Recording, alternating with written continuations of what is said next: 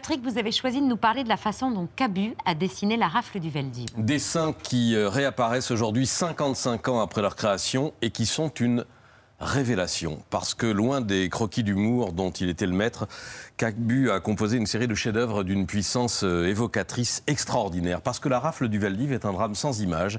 Parce qu'à part quelques autobus garés le long du bâtiment, on n'a aucune photo de la plus grande arrestation de masse de juifs en France, près de 13 000 personnes, dont les trois quarts étaient des femmes et des enfants, arrêtés par la police parisienne les 16 et 17 juillet 42, et dont la plupart seront exterminés à, Auschwitz. Je vous propose de regarder trois dessins de ce génie de 29 ans à l'époque. L'arrestation, d'abord, c'est le dessin de, couverture de ce recueil avec ce tragique effet de clair-obscur et le visage éclairé de cette petite fille caché sous un porche qui tient euh, une poupée dans les bras, qui représente le drame des orphelins dont les parents ont été déportés et exterminés. L'autobus, ces bus à, plateforme qui sont parmi les symboles de la Grande Rafle. La préfecture en a réquisitionné une cinquantaine. Il y a là un policier perché sur le garde-boue, vous l'avez vu. à l'intérieur, une foule résignée, abattue ou terrorisée. Chaque visage dessiné par Cabu exprime un sentiment propre.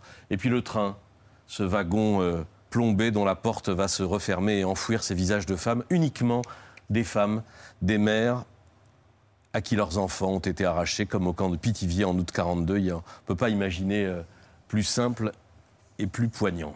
Comment Cabu en est-il arrivé à dessiner le Veldiv? C'est la commande d'un hebdomadaire qui s'appelait Candide, qui avait parmi ses rédacteurs en chef euh, Jean-Loup Dabadi, le futur scénariste et, parolier. C'est lui qui a fait venir euh, Cabu euh, au journal. Et en 67, Candide lui demande d'illustrer les bonnes feuilles d'un livre événement sur la grande rafle de juillet 42, présentée comme la Saint-Barthélemy des Juifs de Paris, et qui révèle on le voit ici, ce livre, et qui révèle l'ampleur, la gravité, les responsabilités françaises d'un événement qui était tombé dans l'oubli. C'est l'histoire dans l'histoire. Le Veldiv était tombé dans l'oubli Oui, on n'en parlait pas, en dehors de quelques cercles juifs, et encore moins du rôle de Vichy euh, et de sa police. Ça n'existait pas. C'est ce livre, grand succès public euh, cette année-là, plus de 30 000 exemplaires euh, vendus, qui va imposer le drame du Veldiv dans la mémoire nationale. C'est une enquête solide signée de deux résistants, Paul Tillard d'abord, journaliste journaliste communiste en rupture avec le, PC après euh, Budapest, survivant de, de, où il passa plus de deux ans.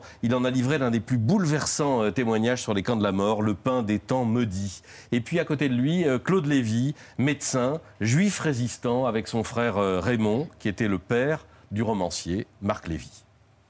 Notre intention, et nous sommes contents si nous sommes arrivés, était d'apprendre, euh, en particulier aux jeunes générations, ce qui a pu se passer en France sous un régime vichiste, pétaniste, maurassien, euh, rétrograde et ayant collaboré avec l'ennemi. Claude Lévy, lors d'un remise du prix euh, aujourd'hui pour ce livre, Paul Tillard, lui, est mort quelques mois avant la sortie du livre, mort à 51 ans des suites de la déportation. Cabu découvre la rafle du Veldiv avec ce livre. Oui, comme la plupart des Français, il est horrifié. C'est un livre qui m'a donné des cauchemars en l'illustrant, euh, dira-t-il plus tard. Il est d'autant plus horrifié qu'il ne découvre pas le, le, Veldiv. Il y est allé deux fois euh, à 10 ans, en 1948, après avoir gagné un, un concours de dessin. On le fait venir de Chalon pour lui offrir une bicyclette et lui faire faire un tour de, un tour de piste. Et puis six ans plus tard, lors d'un concert des Harlem Globetrotters, il voit et entend pour la première fois celui qui sera son idole musicale, Cap Calloway. À l'entraque des Harlem Globetrotters, on a vu Cap Calloway et un orchestre où il se déchaînait, où il chantait, il dansait en même temps, c'était formidable. Donc c'est vrai que dans ma mémoire, euh, il y a la tragédie qui est mélangée à ce moment de, de plaisir. Et ça vous trouble encore aujourd'hui? Oui, oui. Pourquoi on m'a pas dit que j'aurais pas dû y aller euh, euh, participer à cette fête, euh, même pour me remettre un prix de dessin? Et voilà Cabu, comment Cabu, avec sa mémoire des, des lieux, euh, imagine, euh, puisque le bâtiment avait été démoli, euh, représente, se représente l'enfer à l'intérieur du Valdiv. On va voir ce, ce dessin, l'un de ces dessins, avec ces milliers de, de personnages en détresse, hommes, femmes, enfants, dans un dessin à la Dubou, qui était l'un de ses maîtres. Voilà, dessin extraordinaire à découvrir dans cet album paru chez Talendier avec les textes de Laurent Joly également au mémorial de la Shoah à Paris dans une exposition qui ouvrira ses portes le 1er juillet. Cabu qui, comme l'écrit Laurent Joly, a dessiné le pire du XXe siècle avant d'avoir été lui-même la victime du pire du XXIe siècle.